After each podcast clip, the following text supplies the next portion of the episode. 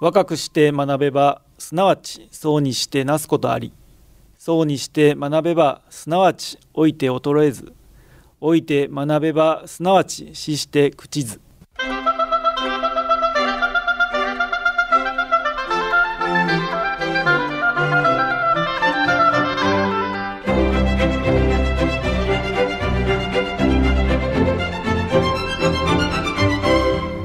兵庫ラジオカレッジ。今朝の短歌。心身と冷える今宵は妻好む根菜あまたのかす汁にする。心身と冷える今宵は妻好む根菜あまたのかす汁にする。光月敏子。厳しく冷え込んだ日の夜に味わうあったかいかす汁は格別のごちそうです。大鍋で冬の根野菜を煮て美味しい酒粕を溶き入れます。熱々のかす汁が五臓六腑に染み渡りますね。さて今朝の兵庫ラジオカレッジは大和大学社会学部教授でジャーナリストの佐々木正明さんで終わらない戦争をお届けします。今朝の講座は自由課題番組です。兵庫ラジオカレッジの学生の皆さんは本科生障害聴講生の区分にかかわらず講座を聞かれての感想をはがき1枚にまとめ事務局まで提出してください。皆さんおはようございます。大和大学社会学部、えー、佐々木正明と申します、えー、ウクライナロシア情勢1年、えー、について喋、えー、りたいと思います。今年の2月24日でロシア軍によるウクライナ侵攻開始から1年を迎えます。思い起こしますと昨年2月24日の段階で私自身ここまで戦争が、えー、激化する。そして多くの方が亡くなる。ということを予想しておりませんでした。今私が喋っている今もですね戦闘が繰り広げられ多くの方々が亡くなっております、えー、毎日ですね私自身は、えー、ニュースをチェックしながら現地の人の話を聞き女性をチェックしておりますが、えー、毎日のように、え、私自身も心を痛めております。今年昨年のですね12月31日大晦日の日にですね、えコロナ規制が明けてえー、私自身久々に家族と団らんを、えー、過ごして紅白を見ておりました。えー、その時にですね、私の携帯、えー、には、ウクライナ情勢で大きなことがあるとですね、アラートが鳴るようになっております。紅白を見ながらですね、どんどんアラートが鳴る。キーウで空襲警報が鳴っている。えー、イラン製ドローンが、え都市空襲をしている。えー、紅白を見ながらですね、私は暖かいところにいて、えー、家族で過ごし、えー、そして、えまあ、年越しそばを食べたり、温かいものを食べたり、えしておりましたが、えこのウクライナの情勢を見るにつけ、どういう、何というギャップだろうと。えー、まあ私自身は暖かく過ごしてですね、家族にも囲まれ、えー、温かいものを食べておりますが、今のウクライナ全土でどういう状況かと言いますと、えー、昨年12月ぐらいからですね、えー、ロシア軍が、えー、インフラ設備を狙って発電所、えー、もしくは、えー、都市、えー、全般のインフラを狙っておりますので電気がない。そして、えー、暖房もない。えー、ロシア、えー、ウクライナというのはセントラルヒーティングのような、えー、ことをやっておりますので、え、その、え、中央施設の暖房施設が破壊をされると、え都市の中の、えー、その暖かい空気っていうのが行き渡らない。暖かいその水なんですけどね、そのお湯が行き渡らない。えー、そこで真っ暗闇、そして寒い、そして食料さえもない。そして砲弾、砲撃にビクビクしているウクライナ人の方々の思いをですね、えー、巡らせますとなんと、えー、日本にいる私とギャップがあるんだろうなというふうに感じました。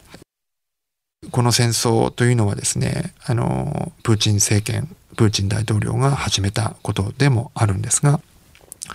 ウクライナの方々はですね、今どのように思っているかというところから始めていきたいと思います。えー、昨年の、えー、10月頃にですね、えー、ウクライナのある、え女性の新進系の監督が来日をいたしまして、広島でのイベント、そして大阪では、えメディアを回ってですね、えそのウクライナの上流女性の監督が打ち合わせに行っていた時の話です。まあ私自身はあのウクライナ語は喋れないんですけどロシア語は喋れますので、えー、通訳というかそういった形もあって、えー、その打ち合わせにも参加する形で行ったんですけども、えー、そのウクライナのまあそう20代の監督だったと思います。その監督がですねまあ私が、え待ち合わせをしていて会った時にまあ最初、えーそのウクライナの方々の、えー、スタッフも含めて、まあ、リラックスさせようと思っていろんな話をしていく中でウクライナ人の女性監督と話をして、え、した時にですね挨拶をしました、えー、その挨拶をした時に、えー、ちょっと私は口を素晴らしいつもりはなかったんですけども、えー、その女性監督にこう言いました、え、かつての、え、ロシア人、えー、と、え、かつての同胞である友人であるロシア人とこういうことになってしまって私は、心を痛めてるということを言いました。するとですねその女性監督の顔色がみるみるうちに変わって、えー、怒りに震えるようになってしまった。あなたはウクライナ人にとってロシア人が友人だと言いましたねと。そんなことは誰も思っていない。あなたは状況を把握しているんですかと。あなたはロシアびいきなんですか？あなたはプーチン政権の友達なんですか？というところまで言われてしまった。そして何とか取り繕って、その女性監督の、えー、まあ、怒りを収めようといろんなことを言ったんですが、それは全て梨のつぶてで、あの、ロシア語でそれを言うたびに、あの、どんどんどんどんドツボにはまってしまうような感じになってしまいました。ウクライナ人の気持ちというのはまさにその、えー、エピソード一つ一つに、えー、一つに、えー、集約されてるかなとは思うんですけどもウクライナ人はですねもう100年経っても解けないような怒り恨み、えー、に、えー、もう抱いているような感じです。ウクライナは今どの町もどの、えー、家族もえー、砲弾に怯えております。多くの方々が家族が分離、えー、分散してしまって、同じ家族の団らんというのはない。その原因は、プーチン政権にとどまらず、それを支持しているロシア人全般、えー、ロシア社会全般、えー、それをあの止めようとしない一般のロシア人にも向けられている。ウクライナはですね、あのかつてえー、ソ連の一部でロシア人と、えー、ウクライナ人というのはあの一緒の国に過ごしていたんですね。それが70年間以上続きました。えー、モスクワにもウクライナの方々が非常に多い。えー、ロシア人とウクライナ人が、えー、家族になって、えー、いる人たちも多い。そして2014年にプーチン政権が突然、えー、ウクライナの政情不安に乗っかってですね、南部のクリミア半島を併合いたします。そして東部のドンバス地域というものを支配地域に置きます。親ロ派政権、えー、があったんですけども、そこを追い出してですね、新しい西欧型の、えー、政権を作った。これマイダン革命と言いますが、そのマイダン革命、えー、でウクライナ人の、えー、気持ちが決定的に変わったというふうに考えております。えー、日本における明治維新とか、えー、そういったもの、ウクライナ人にとってそういった大きな大きな転換、えー、だったというふうにも思います。まず、えロシア、えー、というものを、えー、友人、知人もいるんですけども、西欧型の社会にしましょう。えー、ロシア、えー、社会というのを、えー、遮断しましょう。ロシア語を話さないようにしましょう。ロシアメディアが入ってきておりますが、それを遮断しよう。えー、ロシア正教とウクライナの正教会というのはですね、えー、まあ、これは兄弟みたいな同じ分派、えー、同じような派閥にもあるんですけども、宗教における脱ロシア化もしよう。えー、ロシアにとっての正教会の伝統的なクリスマスは1月7日なんですけども、えー、マイダン革命以降、12月25日に、えー、西洋型と一緒にクリスマスを祝おうという動きも進めています。2014年以降ですね、ウクライナの脱ロシア化というのが進んできていました。そして、その女性監督とのエピソードに戻るんですけども、えー、彼女はもう、あのー、ロシアというものに関して、えー、恨み、怒り、えー、もう振り切れてしまっている状況。えー、だというふうに私は感じました。あの、国土の一部が蹂躙され、えー、家族分散、えー、になり、えー、そして今も、え、攻撃を受け続けている。そして、え、私は最後にですね、こう言いました。私はいずれかのうちにキーウに訪れようと思っている。その時に会いませんかと彼女に言いましたが、彼女はこう言って私のもとを去りました。私が生きている限りなら会いましょう。えー、ウクライナ人は今、いつ亡くなるのか、いつ自分たちのところに砲弾がやってくるのか、それを現実として捉えております。そして、えー、これは日本にもですね、あのー、戦争開始の時も、そして今も、あの、そういう論調ってのはあるんですけども、ウクライナは降伏すべきである。和平をもたらすためにロシアプーチン政権の要求を受け入れて降伏するべきである。ゼレンスキー大統領は、えー、国民を戦争に巻き込んでいる。和平のために動くべきではないか。ということをよく私もお聞きします、えー、ただですねあの、私は外国人であり、えー、ウクライナの情勢、ロシアの情勢を知りながらも、日本のそうした、えー、状況、その気持ちもわかります。あの、日本、社会というのは、あの、平和を望む、えー、戦争というのは絶対はならないということを思っている、えー、社会、国民だと思いますが、その日本の人の一般的なロジックを、えー、一般的な論調をですね、ウクライナ人に言っても、それは先ほどのエピソードを聞いたら分かりますように受け入れられない状況だと思います。和平というのは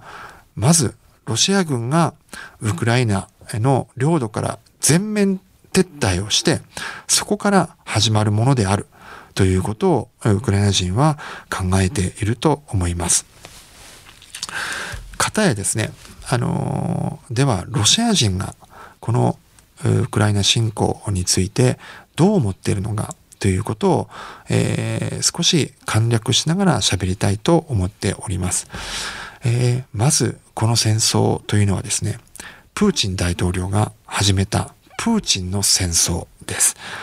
えー、ロシア人の1億、えー、数千万人いますロシア人の一般的なロシア人の、えー、そうですね、えー、希望、えー、プーチン政権に対する信頼を得てプーチン大統領が、えー、やったものではないというふうに私自身は考えています。そこで今、えー、ロシアにはですね、3つの分断があると私自身は考えております。分断というのはですね、例えば日本で言うと、え、アメリカの共和党支持者、民主党支持者、え、もしくは日本で言うとも貧困層と富裕層の分断、え、もしくは宗教の分断というのがあると思いますが、ちょっとロシアの分断というのは違うんですね。三つ私自身が考えている分断をお伝えしたいと思います。まず一つ目は、1991年に崩壊したソ連という国があります。ソ連時代に生きてきた人、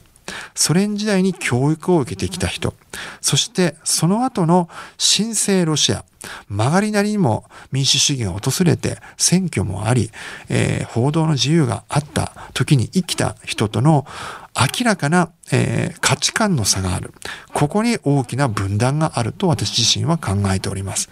つまり、32年前にあった、えー、ソ連崩壊という時期を境にして、その後に生きてきた人、その前に生まれた人、その前に生きてきた人とは大きな差がある。ソ連時代はどういうようなことがあったかというと、やはりこれは冷戦構造の中にいて、ロシア、ソ連、モスクワというのは超大国であった。アメリカと、えー、一角をなす支配、国であった、えー、ワルシャワ条約機構の中でモスクワっていうのは頂点にあって、えー、その中で生きてきた人っていうのは超大国への、えー、まだ、えー、当時のそうですね幻想があると思います。現実として受け入れられていない。えー、ロシアは復活できる。ロシアはまたアメリカと誤して、えー、引けを取らないような大国になりうる。えー、それはエネルギーを持ち、えー、そして、えー、核大国であり、えー、さらに、えー、食料も世界に供給している。国連では国連安保理の常任理事国でもあります。そうしたロシアの力を利用して、プーチン大統領はソ連時代の超大国の復活を目指そうとしている。えー、ロシアの精神社会を守ろうとしている。ロシアの伝統を守ろうとしている。そうした30代、31年前にありましたから、32歳より上の方、まあそうですね。でも、プラス5ぐらいしてもいいんではないでしょうか。40代、えー、以降の方々は、そうした考えを持っている。そして、プーチン大統領に対して、アメリカと対決することを、えー、ロシアを守るため、ロシアの精神社会、ロシアの空間を守るために、そしてプーチン政権を支持しているというのがあります。一方ででですね、あの、その若い世代というのは、あの、全くそうした価値観を持っていない方々でもあります。そして、えー、その一つの分断。そして二つ目はですね、今のウクライナを知っているかどうか。31年前にロシアとウクライナは、えー、違うコースを歩んだ。ウクライナの方々はもう、えー、資本主義、民主化、えー、そして報道の自由ということを受け入れている人たち。しかし、昔のウクライナを知っている人は昔のウクライナのままであると思っている。ウクライナはロシアの一部である。そして、ウクライナの家族がいたり、ビジネスパートナーがいると、今のウクライナのことを知っているんですね、変化を。ということで、ここにも分断がある。そしてもう一つは、インターネットを扱えるかどうか。スマホを持ち、インターネットで自由なメディアを見ているかどうか。それにも大きな差があります。そしてこの分断によって、えプーチン政権を信頼する人、プーチン政権を否定する人、プーチン政権を信頼する人は、それは戦争を支持している。ということになります。ここに大きな分断がある。そして、そのプーチン政権を信頼していない方々は、えー、昨年の2月24日以降、増えているようにも私自身は思います。なぜなら、プーチン政権は、えー、情報統制をして、戦争をしてほしくないという人たちも取り締まっております。弾圧をしているんですね。そしてプーチン政権に対する否定的な情報を流そうとする人、喋ろうとする人、これを刑事事件として捉えて、どんどんどんどん、えー、弾圧して追いやっている、えー、というような状況にあります。そして、えー、昨年の9月21日に部分的動員令というのがありました。えー、ここで、えー、30万人の、えー、兵士がですね、突然訓練を受けて戦場に、え、送り出されるということがありました。え、これは、えー、2月24日の電撃戦の失敗以降、ロシア軍の、え、動きというのは失敗続きなんですけども、とうとう兵士を新たに投入しなければ、今の戦場を維持できなくなってしまった。そして、普通の、え、予備役をしていた予備役の方々を、え、戦場に送ろうとする。それによって初めてロシアの一般社会の方々が、えー、戦争が私事になったんですね。自分の息子、自分の夫、戦場に、えー、派遣して、もうすでに亡くなっている方もいます。ここで、えー、大きな出来事があって、今、えー、プーチン政権を信奉する人の中でも和平を望む人の声が、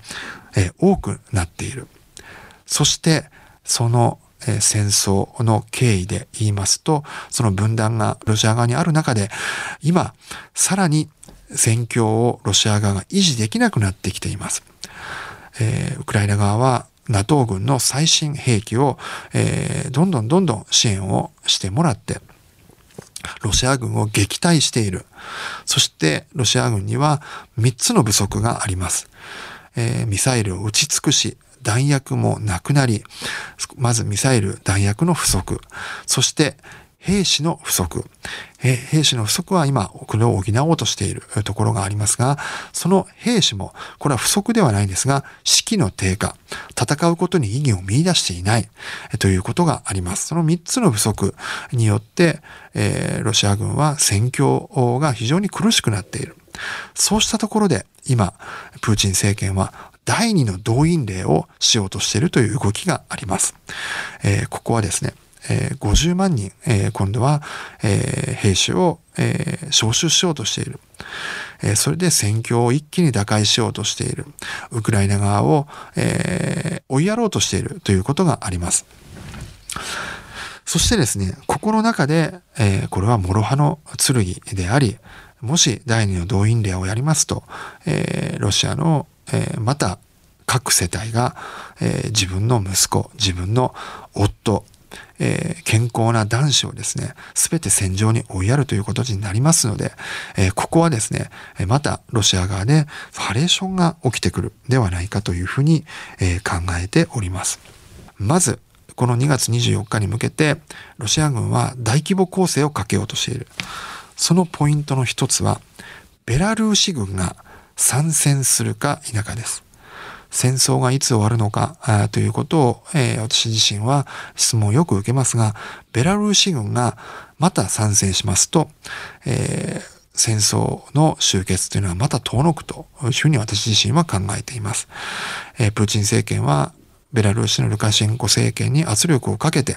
参戦するように今、えー、働きかけをしている。そして今も、えー、ウクライナ北方ベラルーシの国境付近でロシア軍とベラルーシ軍が共同軍として今も軍事演習を繰り返したり陽動作戦をしている。これがまた北方から来ますとキーウが、えー、また危なくなります。そしてもう一つの動きはアメリカと、えー、ドイツの動きです。えー、今、えー、簡単に言いますと NATO 諸国はウクライナに支援する、えー、武器のレベルを上げている。えー、今、ウクライナ軍が必要なのは主力戦車です。ドイツはですね、その主力戦車、えー、の支援をまだ認めていない。えー、この主力戦車には、えー、ウクライナ側の、えー、軍のトップは300両必要だということを言っていますが、え西側の支援はまだ十数台、え十数社、十数両にとどまっているということがあります。ここで今、ドイツ、えー、そしてそれに伴うアメリカがこの主力戦車を供与するか否かによって、えー、この戦争の行く末が変わってくる。なぜドイツ側が、えー、主力戦車の供与をとどまっているかというと、そうですね、ドイツというのは一番ウクライナの国境に近い、ウクライナの戦争の影響によってドイツ経済、ドイツ人の社会がまともに影響を受けます。インフレが起こり、ドイツ経済はマイナス成長となり、そして核の恐れさえもある。えー、つまり、プーチン政権を刺激したくない。それが今のショルツ政権の、えー、思いであると思いますし、ドイツ人の動きを見ても、えー、和平に動くべきではないか、主力、えー、武器の供与を続けると、これは、えー、プーチン政権の怒りを買い、ドイツにも、えー、大きな影響をが受ける。つまり、これはドイツ人の生活というのは非常に苦しくなるということの表れです。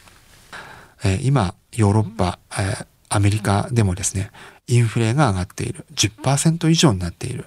今、日本は3%しかインフレが起きていない。物価高が去年に比べると3%なんですね。えー、ヨーロッパではもう20%以上。トルコはですね、80%にも達しているというふうにも言われております。となりますと、彼らがえー、その、えー、苦しい生活状況を変えながら、ただ戦争を早く止めたいんだけども、えー、ウクライナとロシアの状況を見て、え戦争が継続されるということを考えている。というふうに感じていただければと思います。えこれまとめに入りますが、え今も、えウクライナの方々は、え砲弾を受け、暗闇と寒さの中で、え耐え忍んでいる。そして、えー、自分自身が土になってもいい。えー、ウクライナ、えー、ロシアを撃退しようとしているというふうに考えていただければと思います。え、今、え、この、え、ウクライナに戦争に関しても、え、日本では当初に比べてですね、関心が薄れてきていると言われております。ぜひですね、ここで、えー、もう一度ウクライナの状況、ウクライナの方々を迎えているこの苦境に、えー、心を寄せていただければ、えー、私自身もいろんなことを踏まえて発信をしておりますが、えー、ここで、えー、私自身も今後もですね、ウクライナの方々に寄り添って、そして反戦、えー、を反プーチンであるロシア人の、ロシア社会の方々にも寄り添って、早くこの戦争が終結してほしいということを願ってですね、私自身も情報を発信していきたいなというふうに考えております。えー、長、長時間でしたが、えー、今日はありがとうございました。失礼いたします。今朝は佐々木正明先生に終わらない戦争と題してお話をしていただきました。先生は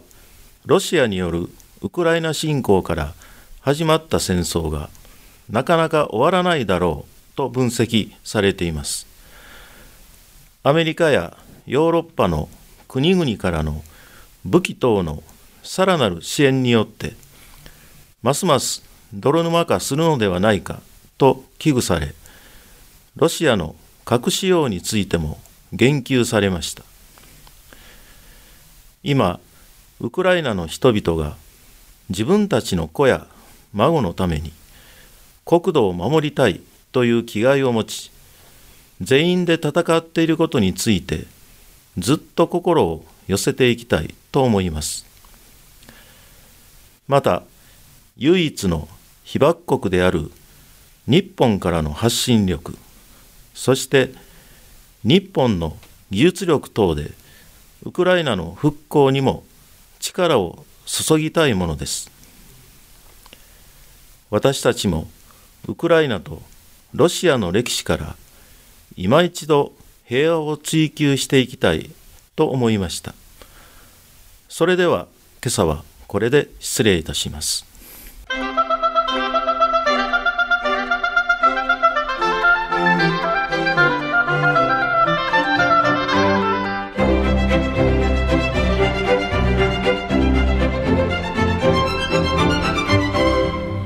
庫ラジオカレッジ。今朝は終わらない戦争を兵庫ラジオカレッジの上村光一学科主任の案内でお届けしました。来週は国際日本文化研究センター副所長で教授のフレデリック・クレインスさん。家康に愛された男三浦安仁を予定しています。ところで兵庫ラジオカレッジでは令和5年度入学生の募集をしています。興味のある方には入学案内などの資料をお送りします。平日月曜日から金曜日に兵庫ラジオカレッジ事務局電話079-424の3343 079-424の3343までお問い合わせください。この番組は兵庫県生きがい創造協会の提供公益財団法人井上記念会の協賛でお送りしました。